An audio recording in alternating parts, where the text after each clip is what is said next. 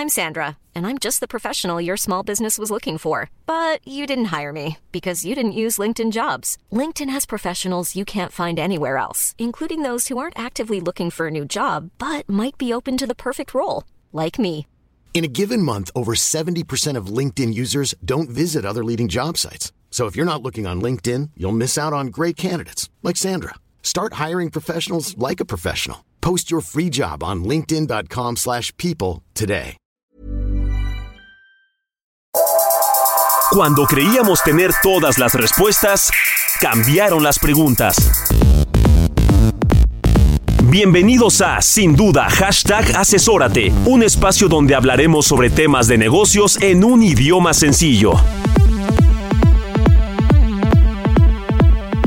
Hoy en Sin Duda Hashtag Asesórate vamos a hablar sobre Great Place to Work, qué significa esto y cómo podemos acceder a esta certificación. También vamos a hablar sobre el efecto de la inflación en impuestos, cómo afecta esto a nuestro negocio y cerramos con novedades en materia de nearshoring y un decreto que va a incentivar la economía de nuestro país, donde aquí en Sin Duda Asesórate.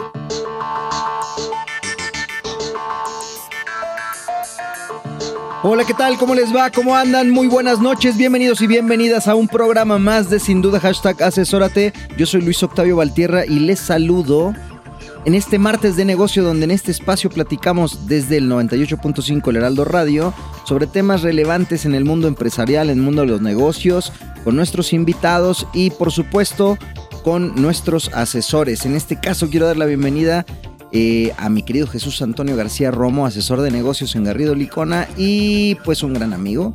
Me da mucho gusto tenerte acá una vez más, mi querido Jesús. ¿Cómo te va? Muy bien, muchas gracias y un placer como siempre. Muy bien, pues queridas y queridos, el día de hoy vamos a arrancar el programa platicando sobre un concepto que seguramente les va a ser familiar.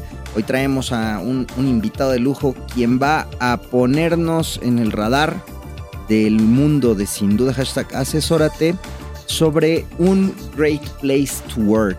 ¿Qué significa ser un great place to work? Eh, ¿Qué requisitos debemos de cumplir? Hay ciertas limitantes. Vamos a, encajarle el diente a esto que es un gran lugar para trabajar.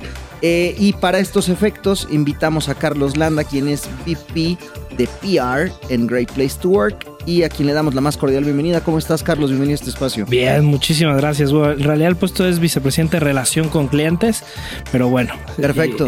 Muy bien, entonces de relación con clientes. Pero súper, y, y gracias, eh, gracias por la invitación, gracias a ambos y pues un placer estar aquí con ustedes. De lujo, pues platícanos de entrada eh, cuándo nace Great Place to Work y cuándo llega a México. Bueno, eh, Great Place to Work nace al inicio de los años 80. Eh, la historia, bueno, nace en Estados Unidos. El fundador se llamaba Robert Levering. Eh, él era un periodista estadounidense eh, que dentro de uno de, o sea, la historia es, curiosa porque él dentro de su trabajo periodístico quiere hacer un reportaje de los peores lugares para trabajar en Estados Unidos y su departamento de legal le dice, oye, no, eso es una locura, nos vamos a meter con miles de demandas, ¿por qué no mejor haces un, reportaje de los mejores lugares para trabajar en Estados Unidos? Él dijo, eso no va a ser tan sexy, pero bueno, ahí inició la, travesía y empezó la investigación, se decidió porque sí, después se generó un libro eh, y años después, eh, pues nace como tal Great Place to Work en Estados Unidos. Y en México específicamente es principios de los 2000, si no me equivoco es eh, 2002 cuando, cuando nace la, la marca en México. ¿Ok? Y llega eh, haciendo o replicando el modelo que ya traía en Estados Unidos. Pasa por otros países, me imagino, en el Inter. Sí, a ver, actualmente estamos en más de 107 países. 107, pero creo que digo, cada, cada semana son nuevos países, pero estamos en más de 100 países. Y, sí, efectivamente eh, nace co- como este listado de los mejores lugares para trabajar. Originalmente eran más publicaciones de listados. Y otra, otro dato curioso es que en México nace lo que conocemos como la certificación de Great Place to Work. O sea, a nivel internacional era como este listado que pues sí, que generaban eh, todos los países para decir cuáles eran los mejores lugares para trabajar, los rankings. Y en México, eh, te mentiría con el año, pero si no me equivoco fue por ahí el 2008. eh, nace como tal lo que es la certificación de Great Place to Work y poco a poco lo empiezan a adoptar más países y hace 3, 4 años ya se globalizó y hoy todos los países, los más de 100 países, ofrecen lo que llamamos la, certificación global. O sea, se, se, homologaron los criterios y todos los países ya hoy en día tienen la posibilidad de certificar, pero, pero bueno, fue algo que nació en México justamente. Oye, ¿y qué criterios son? Digamos que podríamos marcar dos, dos momentos, me parece a mí, salvo que tú me digas lo contrario.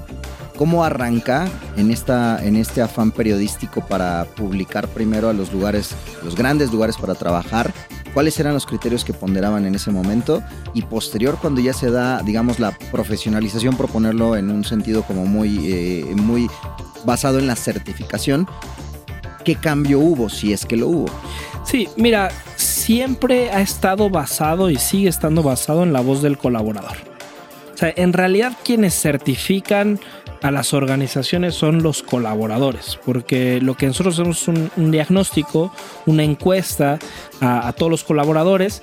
El modelo sigue teniendo eh, la misma estructura que hace muchos años, es una estructura que está muy basada en liderazgo. Creo que ese también es otro punto importante. Muchas veces las organizaciones creen que Great Place to Work bien iba a medir pues, si tienes unas grandes instalaciones, si tienes buenos sueldos, si tienes increíbles prestaciones.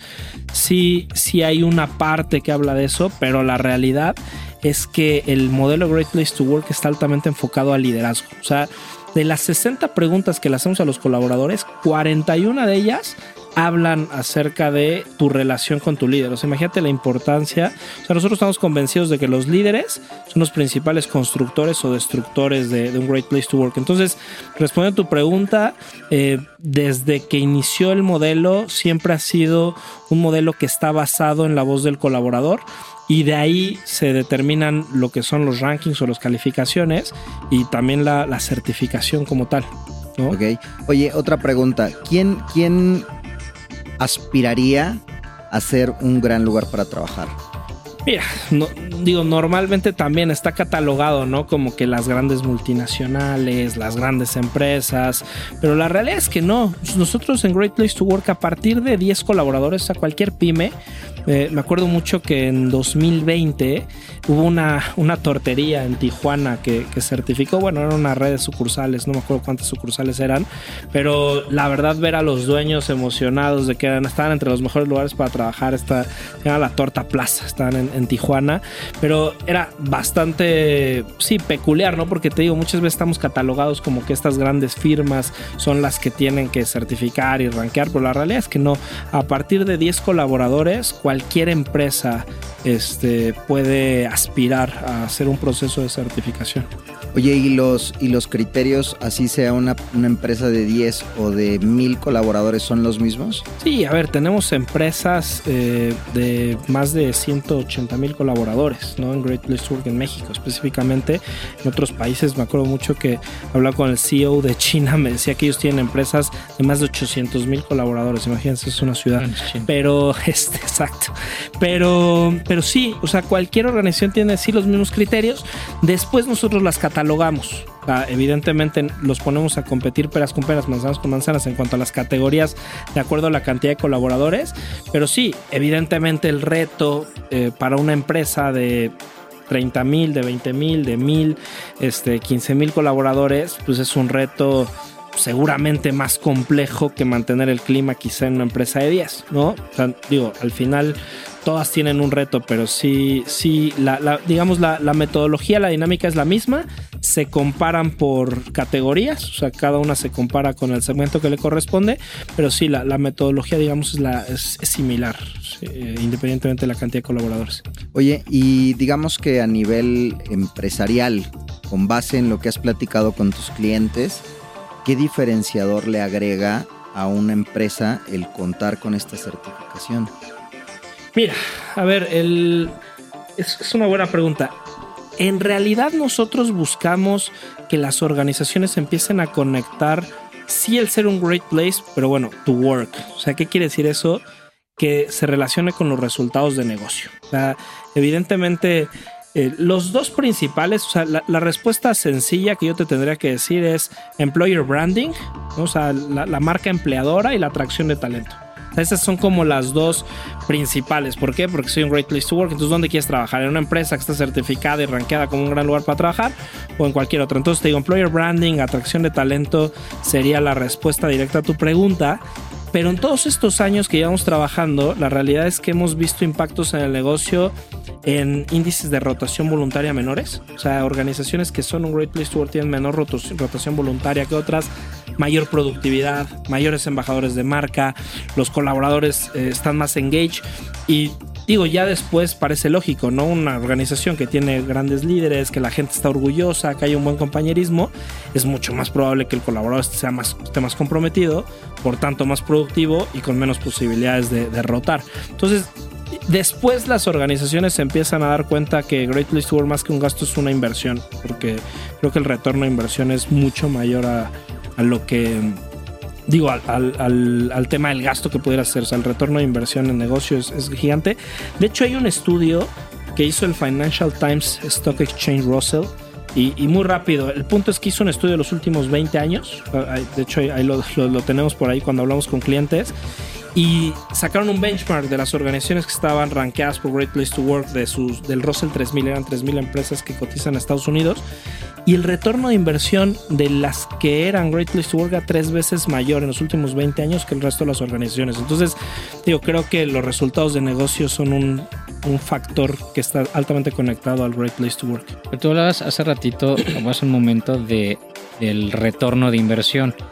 Y, hablando de costos, porque al final del día creo que puede llegar a, haber una, una, cierta inquietud de la gente a la que, puede aspirar a, este, a esta certificación entre si realmente el pagar me va a dar la certificación o más bien, oye, tengo que pagar porque tengo que cubrir un costo, pero no necesariamente voy a tener la certificación por el hecho de pagar, ¿no? Hay quienes pueden pensar que pues el que tiene dinero pues paga y tiene el logotipo y ya estoy certificado y puedo decir, ostentarme que soy un great place to work y la realidad es que es, es mito o es realidad.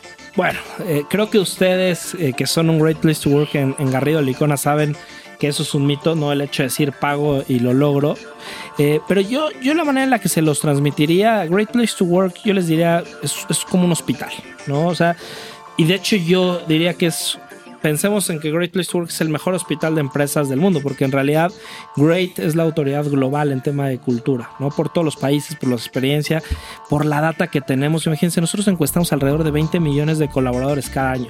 Entonces eso nos da una data, una riqueza de saber qué es un Great Place to Work y por dónde maniobrar. Entonces, si pensamos en Great Place to Work como este gran hospital, eh, evidentemente cuando tú vas a un hospital que pagas por un diagnóstico, ¿no? Pagas para ver cómo está mi salud, pagas para ver cómo estoy. Eh, y Después el tema de, la cereza del pastel es que te podemos dar un certificado, pero Creo que eso es súper importante. Muchas veces estamos catalogados y, de hecho es normal. O sea, al final sabemos que todas las organizaciones nos dicen, oye, quiero certificar, quiero rankear.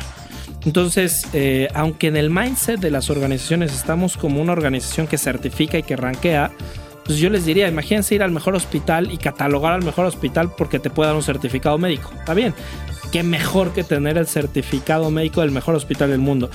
Pero, insisto, entonces tú pagas un diagnóstico, nosotros te diagnosticamos, si estás en, o sea, si te decimos estás sano, tienes buena salud, toma una certificación. Eh, aquí está tu certificado médico organizacional. Si aparte de eso resulta que tu estado de salud está entre los mejores del país, mira, también te podemos rankear. Tenemos muchos rankings, ¿no? Pero bueno, hablando del ranking nacional, también pues fíjate que tu estado de salud te ha llevado a estar entre los cinco mejores lugares para trabajar o entre las cinco empresas más sanas en tema de cultura. Ahora bien, a todas las organizaciones una vez que hacen el proceso, nosotros les damos, digamos, una receta médica. O sea, les decimos, este es tu diagnóstico, así te fue, eh, te recomendamos A, B, C de acciones y eh, evidentemente es lo mismo que un hospital.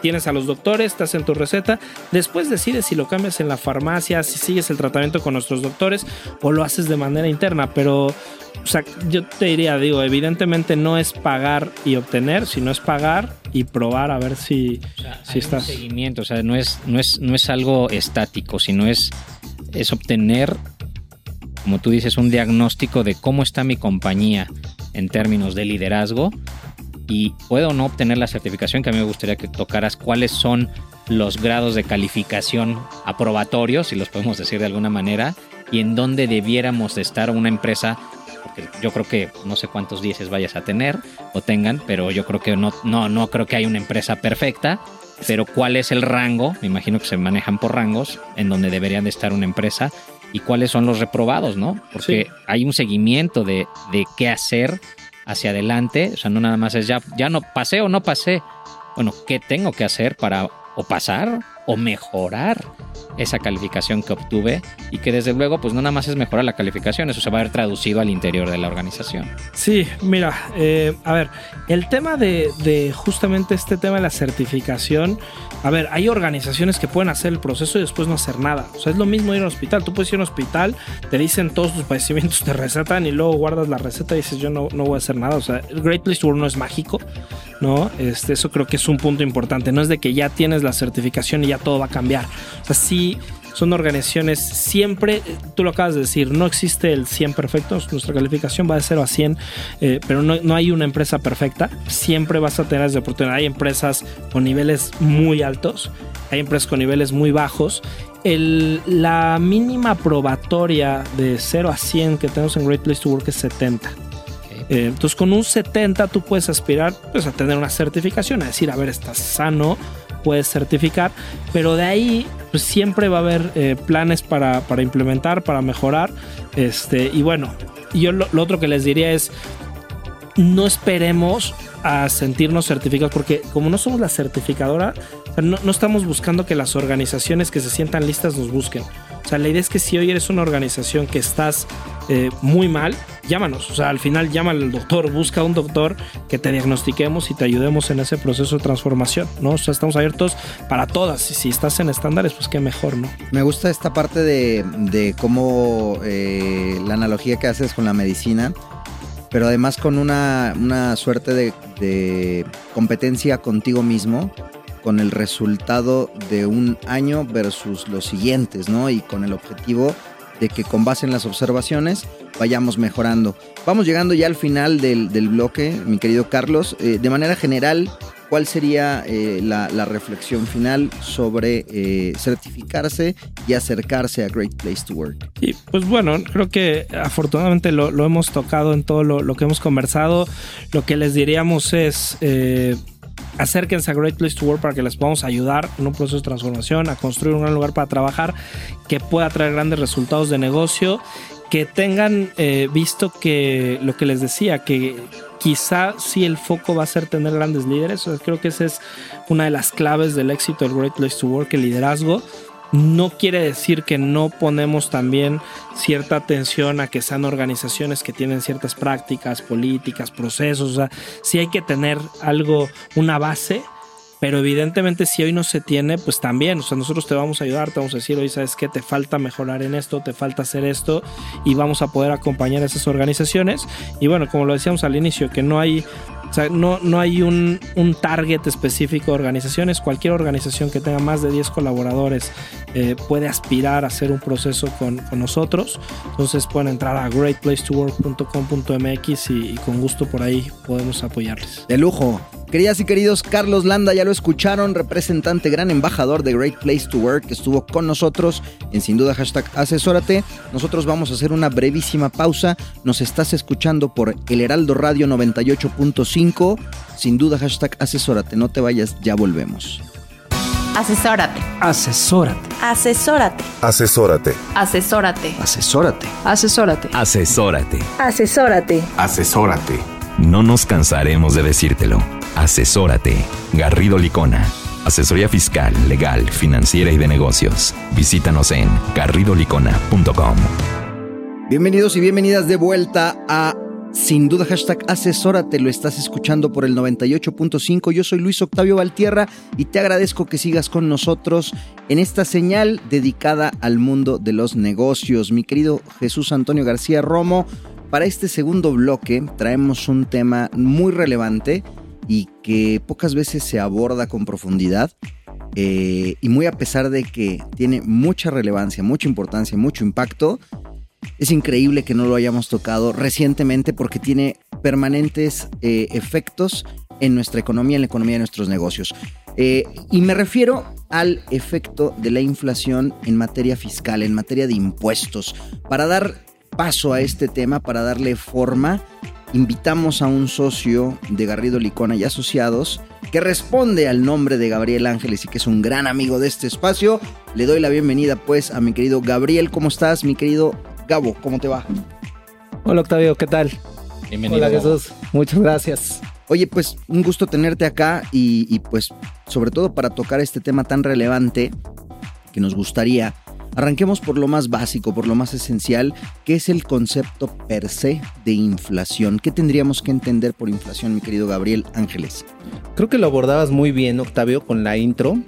Fíjate que normalmente en nuestra vida diaria siempre escuchamos hablar de la inflación pero en muy pocas ocasiones nos detenemos a reflexionar sobre qué es la famosa inflación.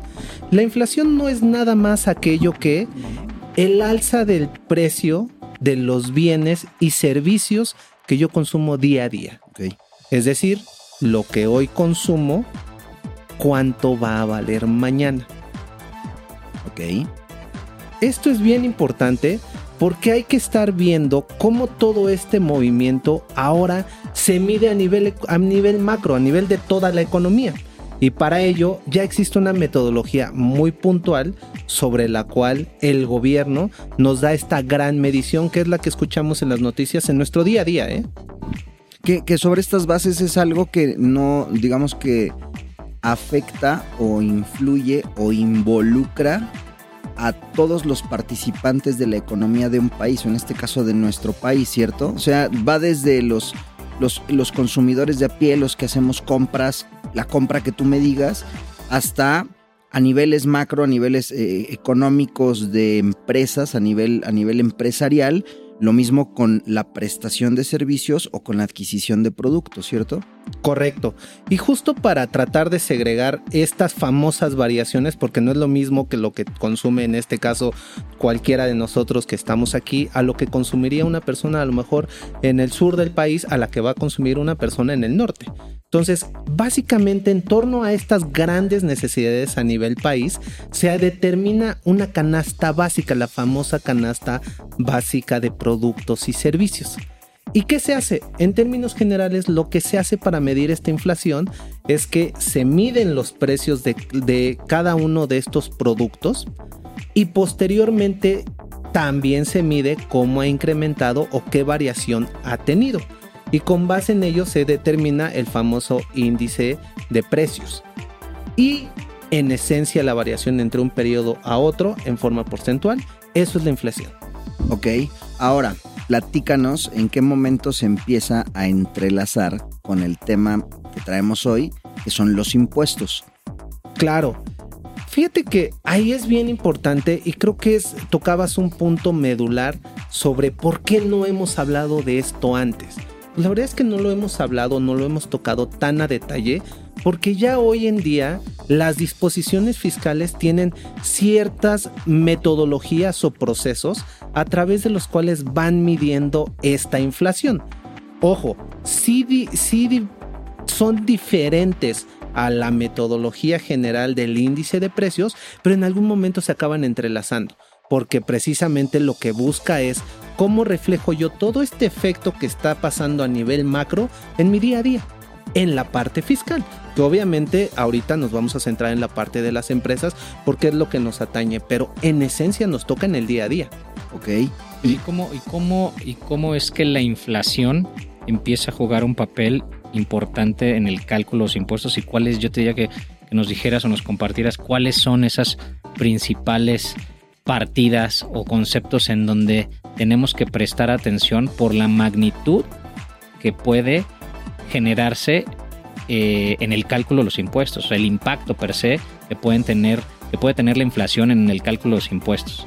Sí, no, sin duda, mira, yo creo que la partida más significativa y la que en esencia, de acuerdo a la ley en, en, torno a la disposición fiscal mide este efecto es lo que conocemos como el ajuste anual por inflación, antes llamado componente inflacionario y que ha venido evolucionando la verdad es que bastante en el tiempo. Cuando teníamos inflaciones altísimas, tenía una metodología distinta.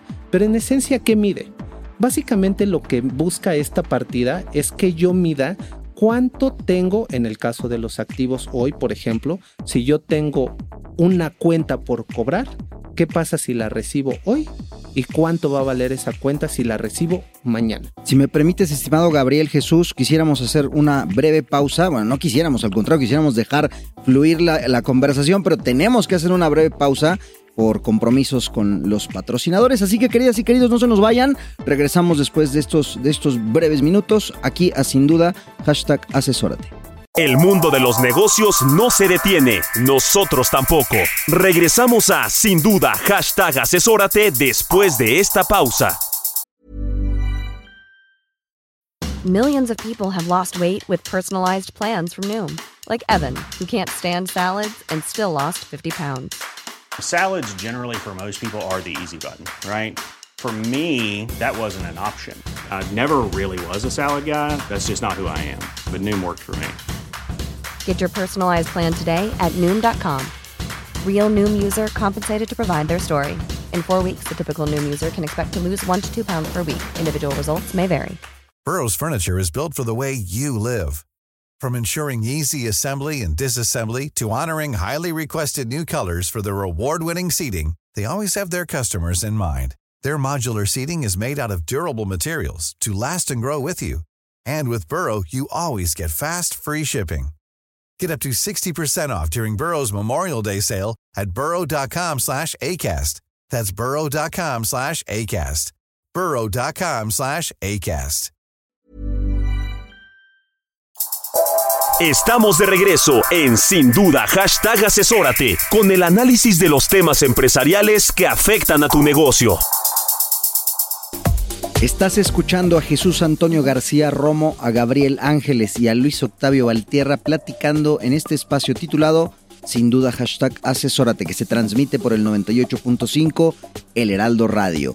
En el bloque anterior, mi querido Jesús, estábamos haciendo la pregunta a nuestro invitado, Gabriel, sobre el efecto ya directo del tema de la inflación sobre impuestos. Y Gabriel nos estaba dando la explicación del ajuste anual por inflación, sin embargo tuvimos que cortarlo por compromisos con los tiempos, pero somos todo oídos, mi querido Gabriel Ángeles.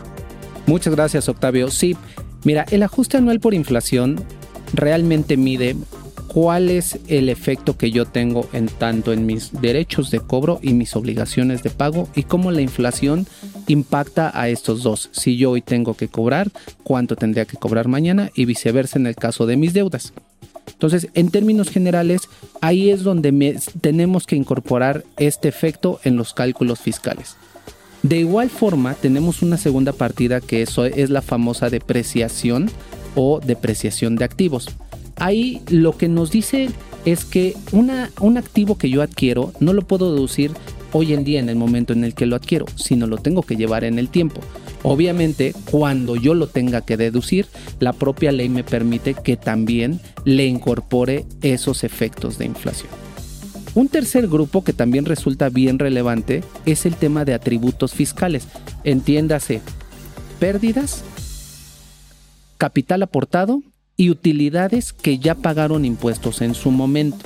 Estos tres elementos, como también no los tomo hoy en día, sino que los voy a estar llevando en el tiempo a un momento futuro, también los puedo incorporar con inflación. Les puedo restituir ese efecto que platicamos que se va perdiendo en el tiempo.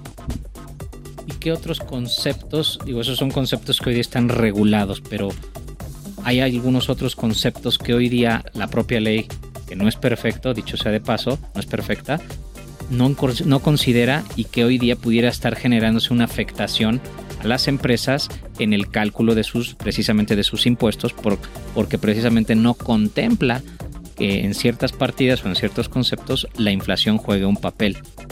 Fíjate que en este, en este segundo bloque, Toño, lo que sucede es que hay partidas que no tienen esta dinámica que hoy que acabamos de platicar, sino que se quedaron estáticas. Una que es muy representativa, por ejemplo, es la famosa, el famoso crédito incobrable.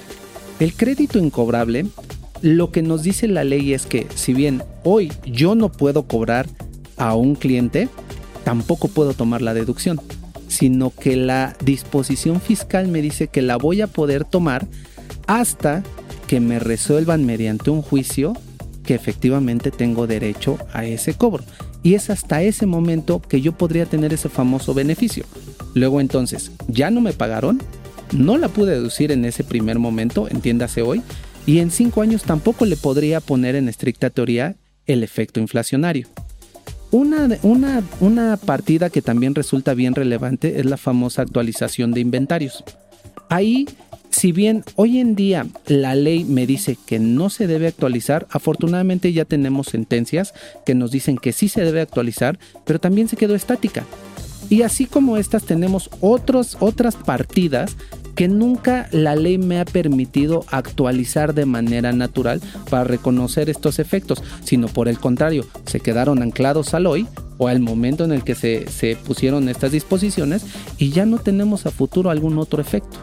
Sí, por ejemplo, en el caso de intereses netos que ya platicamos en bloques en, perdón, en programas anteriores, el propio interés neto que no puedes deducir en un ejercicio lo puedes revaluar por inflación hasta el año en el que cumplas con ciertos requisitos para poder tomar esa deducción, pero algo que yo creo que hoy día podría estarse perdiendo de vista y ahí viene la siguiente reflexión o pregunta que te quiero hacer es cómo llevamos al terreno de la toma de decisiones empresarial el concepto de la inflación incorporada en los impuestos. ¿Por qué?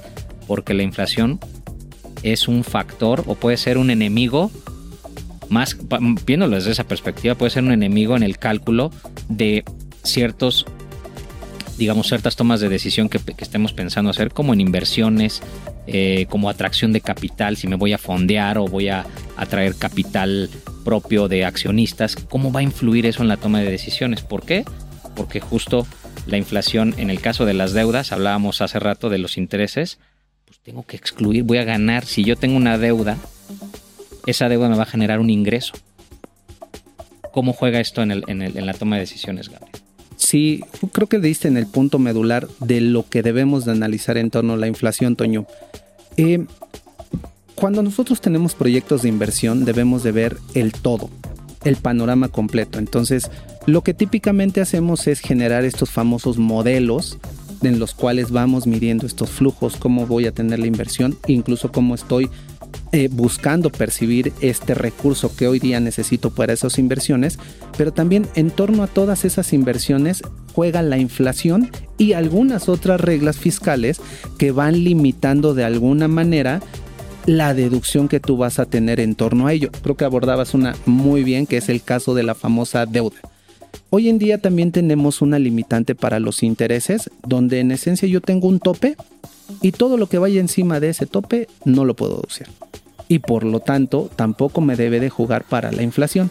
Pero ojo, porque en el futuro me pudiera jugar y en ese famoso futuro entonces me podría dar un bandazo completamente al revés. Probablemente hoy no lo voy a estar jugando porque no me, no me está generando una deducción, pero en el futuro cuando me juegue, entonces regresamos a un ingreso ahora sí que debería de estar tributando. Porque la deuda, la deuda, o digamos que el préstamo que me está dando origen a deducir o no ciertos intereses, la tengo que excluir. Si en el año 1 no deduzco, tengo que excluir la deuda de ese famoso cálculo de ajuste anual por inflación y en cinco años que pensemos que vamos a deducir esos intereses que dejé de deducir en el año 1, pues resulta que tengo que volver a incorporar en mi ajuste anual por inflación esa deuda.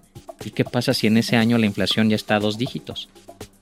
Pues ya me va a generar un impacto muy fuerte fiscalmente hablando. Entonces, lo que en principio se pensaba que eh, tuviéramos una tasa de, de interés X, pues en realidad terminó siendo una tasa estratosférica. Oh, y, cuando, y, cuando, lo aterrizas, Toño, esto a los modelos financieros, realmente sí te puede, puede ser la diferencia entre que algo sea viable y que no lo sea. Por ello la importancia de incorporar todos estos elementos fiscales que en muchas ocasiones no se toman en cuenta ya en los cálculos o en los modelos financieros. Otro ejemplo también bien claro es la famosa eh, inyección de capital. Oye, si yo inyecto un capital, ¿realmente debe tener efecto inflacionario? Pues en principio diríamos que no. Pero ojo, porque aquí la forma también es bien importante. Si yo la dejo, por ejemplo, como una aportación para futuros aumentos de capital, esa sí me da efecto. Entonces, esa formalidad juega un papel bien relevante de algo que a lo mejor si nos viéramos a muy alto nivel, si nos quedáramos a un nivel muy por encima, diríamos, ah, es exactamente lo mismo, es una inyección de capital. No, porque ahí la disposición fiscal me juega en contra. Tengo deuda, una deuda, es una deuda. Tengo una deuda superior, exacto, donde yo le tendría que estar dando un efecto porque presume que estoy ganando por no pagar esa deuda hoy. Yo creo que el- aquí el mensaje tendría que ser que financieramente, cuando hagamos modelos para tomar decisiones de si invierto, si obtengo capital o préstamo de alguna fuente, necesito necesariamente incluir en el cálculo fiscal una estimación de, inflación, efectos inflacionarios, porque la generalidad es que no se incluyen. Correcto. ¿Por qué? Por- porque pues, la inflación, oye, pues la inflación es muy volátil, puede ser que el día de mañana cambie, digo, aunque hay ciertos controles eh, en la economía que van, van modelando de alguna manera cómo va a estar la inflación, pero generalmente no se contempla. Y ese factor puede en algún momento dado ser determinante eh, o una especie de deal breaker en el sentido de si una decisión A difiere de la decisión B o C. ¿no? Claro. Y viene a bien, Toño, porque también en estos efectos, por ejemplo, puede jugar ahora lo que veíamos en el caso de la deducción de inversiones, ¿no? Oye, a ver, este efecto que voy a tener en el tiempo también lo debería estar incorporando y puede ser también benéfico. Entonces, a la- al amparo de cómo juegan todas estas limitantes versus beneficios y cálculos puntuales, es donde en ese netting, como bien decías, ya tendríamos que estar teniendo ese, ese nivelador para la toma de decisiones estricta. Y obviamente aquí ya vienen algunos otros factores sobre qué partidas debo de jugar, cuáles no, incluso esquemas de financiamiento. Hablábamos un poco de la, de la adquisición de maquinaria. Oye, a lo mejor me conviene adquirirla o en una de esas me conviene más ir al arrendamiento de esa maquinaria. Puede ser. Obviamente también pensando en que el arrendamiento pudiera estar limitado y entonces empezamos a jugar con distintos factores que eh, acaban eh, convergiendo para que nos den un, un elemento fino de toma de decisiones. Muy bien. Muy bien, pues mi querido Gabriel, muchísimas gracias por habernos acompañado el día de hoy y por habernos dado esta explicación tan robusta sobre el tema. Esperamos tenerte nuevamente con nosotros. No, hombre, un gusto. Muchas gracias, Octavio. Ustedes, queridos y queridas, no se nos vayan porque vamos a hacer una breve pausa en este espacio titulado sin duda hashtag asesórate. Eh, ya regresamos, 98.5, sin duda hashtag asesórate. Para hacer negocio hay que generar confianza. En GL Auditoría analizamos y nos aseguramos que la información financiera de tu empresa genere confianza y tranquilidad para tus clientes, socios, autoridades e instituciones financieras, entre otros. GL Auditoría. Preservamos tu patrimonio. www.glauditoría.com Si tu negocio necesita capital, somos tu mejor amigo. Cumpel Capital te ofrece arrendamiento, financiamiento, crédito, factoraje, movilidad y una amplia gama de soluciones a la medida. Visítanos en cumpel-mediocapital.com. Cumpel Capital. Seamos cumpels de negocios.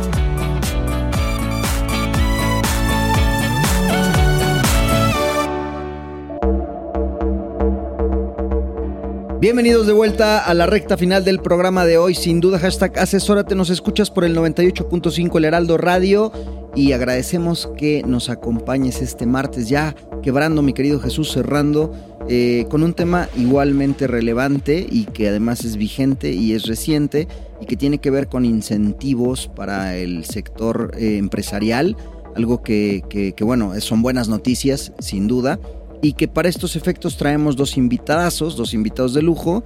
Eh, me voy a permitir comenzando por las damas para presentar a mi querida Viviana García, eh, asociada en Garrido Licona, especialista en litigio y controversia. ¿Cómo estás, mi querida Viv? Muy bien, encantada de estar esta noche con ustedes. Y por supuesto a Pablo Espinosa, socio en Garrido Licona, también especialista en las mismas áreas en litigio y controversia fiscal. ¿Qué tal? Eh, sumamente complacido de estar de nuevo con ustedes y un saludo a toda la audiencia. Muy bien, pues para ponernos en contexto, mi querido Paolo, ¿qué pasa con estos incentivos? Eh, ¿Cuál es su origen y qué fondo tiene? Creo que todos hemos escuchado del fenómeno de nearshoring y en términos generales en lo que consiste es en traer ese centro de producción a la jurisdicción que me quede más cerca para eh, la jurisdicción de consumo. Y este fenómeno comenzó a ocurrir y se acentuó después de la pandemia, en concreto en México, por la cercanía que se tiene con Estados Unidos. Si te pones a pensar que estos dos países comparten una frontera de más de 3.000 kilómetros lineales, pues tarde o temprano iba a ocurrir este fenómeno en México.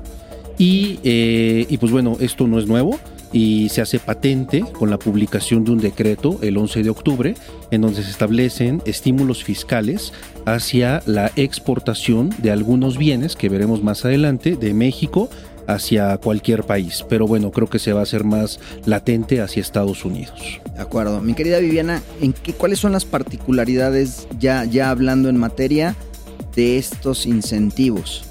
Bueno, estos incentivos, como bien dice Paolo, aplican específicamente para aquellos, eh, aquellas empresas o personas físicas que se dedican a la actividad empresarial y que exportan al extranjero. El gobierno mexicano puso la mira en ciertos sectores clave o específicos. En esta ocasión es sectores como por ejemplo el automotriz, el eléctrico electrónico, el farmacéutico, el de eh, productos o equipo médico, la alimentación humana y la alimentación animal y algo también bien interesante, la cinematografía. Ok, y, y bueno, esto, mi querido Paolo, regresando contigo, ¿en qué se basa el incentivo? O sea, ¿y cuál es el fondo detrás de él? Ya nos dijeron a quiénes les aplica, pero ¿cómo aplica? Ok, el, radicalmente este decreto tiene dos estímulos fiscales. Uno es proporcionarle a estas empresas que se dediquen a estos sectores clave que mencionó Viviana la posibilidad de deducir de manera anticipado con un mayor porcentaje la adquisición de bienes de activo fijo. Y el, el otro estímulo fiscal es en dar una deducción adicional a la capacitación, a los gastos de capacitación. Entonces, si tú comparas los porcentajes que existen en la ley del impuesto sobre la renta para deducir los bienes de activo fijo, pues este decreto te da un porcentaje muy superior para llevarte esa deducción en una menor cantidad de tiempo. En eso consiste radicalmente el estímulo. Y, estos, este, este beneficio de poder deducir de manera, digamos que acelerada o inmediata, como le conocemos coloquialmente, cuánto tiempo vaya, cuánto, cuál es la vigencia, o sea, son bienes de activo que, que, tengan que ser nuevos o cuál es la característica peculiar que deben de tener estos activos y si hay algunos que están, o sea, cualquier tipo de activo fijo o hay algunos excluidos. Tienes que tomar en consideración varias cuestiones, porque sí tiene que ser sobre bienes nuevos y se considera que son bienes nuevos aquellos que sean usados por primera vez en México. Y también esos bienes nuevos tienen que ser adquiridos hasta el 31 de diciembre de 2024.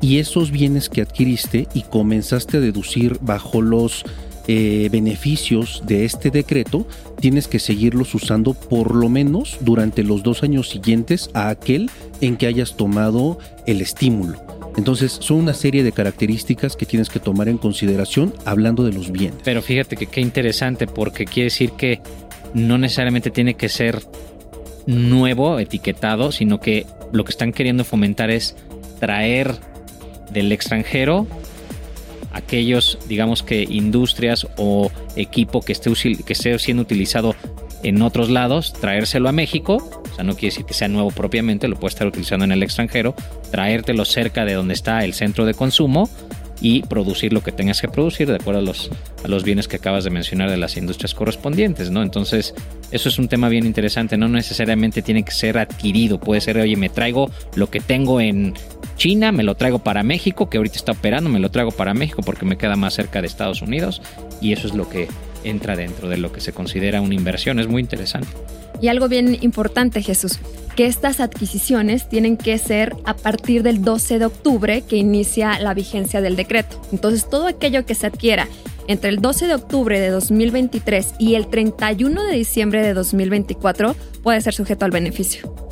Oye, ¿y, cuáles son las condicionantes? O sea, debo de cumplir con algunos criterios más allá de la industria a la que pertenezco, que ya nos dijiste de manera general, Viviana, cuáles son las que están o las que se ven favorecidas. ¿Hay algunas otras particularidades que debemos de considerar? Sí, por supuesto. Para efectos de este estímulo que tiene que ver con activo fijo, se tienen que cumplir ciertos requisitos y entre ellos es la presentación de un aviso en el cual se especifique el activo y cuándo fue que adquiriste y que comenzaste a aplicar el beneficio. Este aviso lo tienes que presentar en tiempo y forma dentro del mes siguiente en el que tú empezaste a aplicar el beneficio. Si no lo haces, dile adiós al estímulo, Octavio. Obviamente hay otros requisitos que tienen que ver con la aplicación y que por supuesto todos estos beneficios son para aquellos contribuyentes cumplidos. Es decir, se excluye del listado de la gente que pudiera ser acreedora al beneficio aquellos que están en las listas negras del SAT porque a lo mejor tienen créditos eh, firmes, se los condonaron, aquellos que están en la lista del 69B, es decir, EFOS o EDOS que tienen operaciones o que celebran operaciones con contribuyentes que eh, en realidad no existe la operación, sino que son ficticias. Aquellos que incluso eh, tienen por ahí el tema de la restricción temporal de certificado cero digital o lo tienen cancelado. Esto específicamente es para aquellos contribuyentes que son cumplidos y que operan con otros contribuyentes cumplidos. Ahora, en pláticas previas que habíamos tenido, Paulo, nos, comentabas que, que no es un ejercicio más bien no es una práctica de un solo esfuerzo, el hecho de considerar estas variables que pueden hacerme eh, o que pueden limitarme en cuanto a gozar de este beneficio, ya que eh, durante el ejercicio, en este caso durante el 2024, si yo pierdo de radar una, una posible eh, bandera roja con algún EFO, con algún EDO, por poner un ejemplo, podrían en ese momento suspender este beneficio para mí y qué pasaría tal cual está regulado en el propio decreto, que si un contribuyente opta por aplicar el estímulo fiscal y posteriormente lo pierde por incumplir con alguno de los requisitos previsto en el propio decreto, que son algunos de los que comentó Viviana, entonces pierdes los beneficios del estímulo fiscal y tienes que tributar conforme al régimen general que se establece en la ley del impuesto sobre la renta. Por lo tanto, eh, cabe la posibilidad, y habría que analizarse, de saber si tendrías que regresar a los porcentajes máximos establecidos en la propia ley del impuesto sobre la renta para deducir estos bienes de activo fijo, pero lo que sí está regulado es que si pierdes el beneficio tienes que pagar actualización, recargos y multas. perdón, adelante. No, o sea que si vamos a pensar que yo invierto en adquiere una maquinaria o equipo dentro de los próximos 12 meses.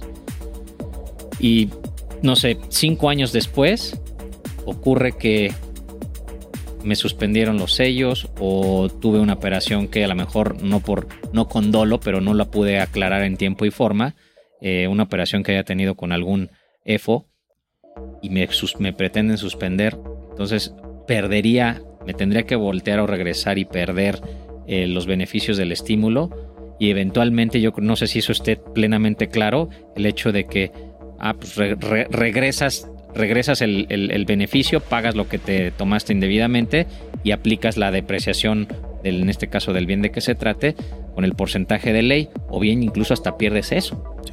Ni siquiera eso te puede llegar a permitir. O sea, ¿se puede hacer eso o simplemente es nada más pierdo el beneficio y aunque pasen tantos años y cuántos años, porque tenemos los cinco años famosos que tiene la autoridad para ejercer sus facultades de revisión. Sí, sumamente interesante la pregunta, Jesús, porque no es tan claro el propio decreto, o sea, no, no, no hay un artículo que establezca que se le van a dar efectos retroactivos, pero lo que sí se establece en el último eh, numeral del decreto es que pierdes los beneficios del estímulo y vas a tener que tributar de acuerdo a las leyes que procedan. Y la única ley que procede es la ley del impuesto sobre la renta.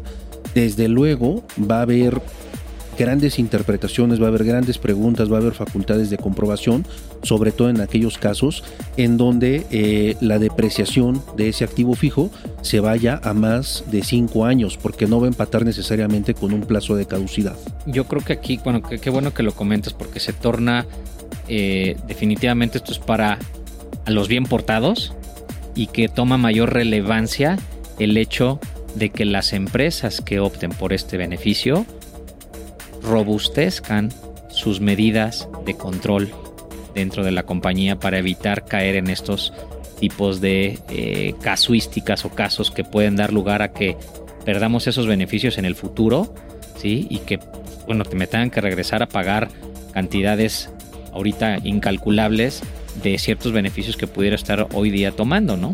Entonces yo creo que ese, ese es un mensaje bien relevante para la gente que nos está escuchando y, sí me gustaría también destacar el otro estímulo que está dentro de este decreto. Y ese es el estímulo de capacitación. Ese estímulo es súper interesante porque eh, consiste específicamente en un 25% de aquel diferencial que se dé de la siguiente operación. Se van a comparar los últimos tres años de eh, lo que se invirtió en capacitación, de gasto en capacitación para los empleados, versus lo que se aplique o lo que se gasta en 2023, 24 y 25. Una vez que se compare el promedio del gasto en capacitación de los últimos tres años y se compare con el ejercicio en el cual vas a aplicar el, el estímulo, tienes derecho a un 25% adicional. Y eso es buenísimo porque no solamente está limitado al tema de la adquisición de los activos fijos, sino que también reconoce el propio estímulo que necesita esta inversión. De acuerdo. Pues miren, yo lastimosamente vamos llegando al final del programa, pero los invito, queridos y queridas, a que se den una vuelta por las redes sociales de Garrido Liconap, que el sin duda de hoy, mi querido Jesús Antonio, va llegando a su final. Muchas gracias también por a ti por habernos acompañado. Gracias. Y les mandamos un fuerte beso y un abrazo en este espacio titulado Sin duda hashtag asesórate una semana más. Chao, bye, los queremos mucho. Besos y abrazos. Tenemos una cita la próxima semana en Sin Duda, hashtag asesórate, para analizar más temas que impactan a nuestras empresas. El mundo de los negocios no descansa. Sin duda, hashtag asesórate tampoco.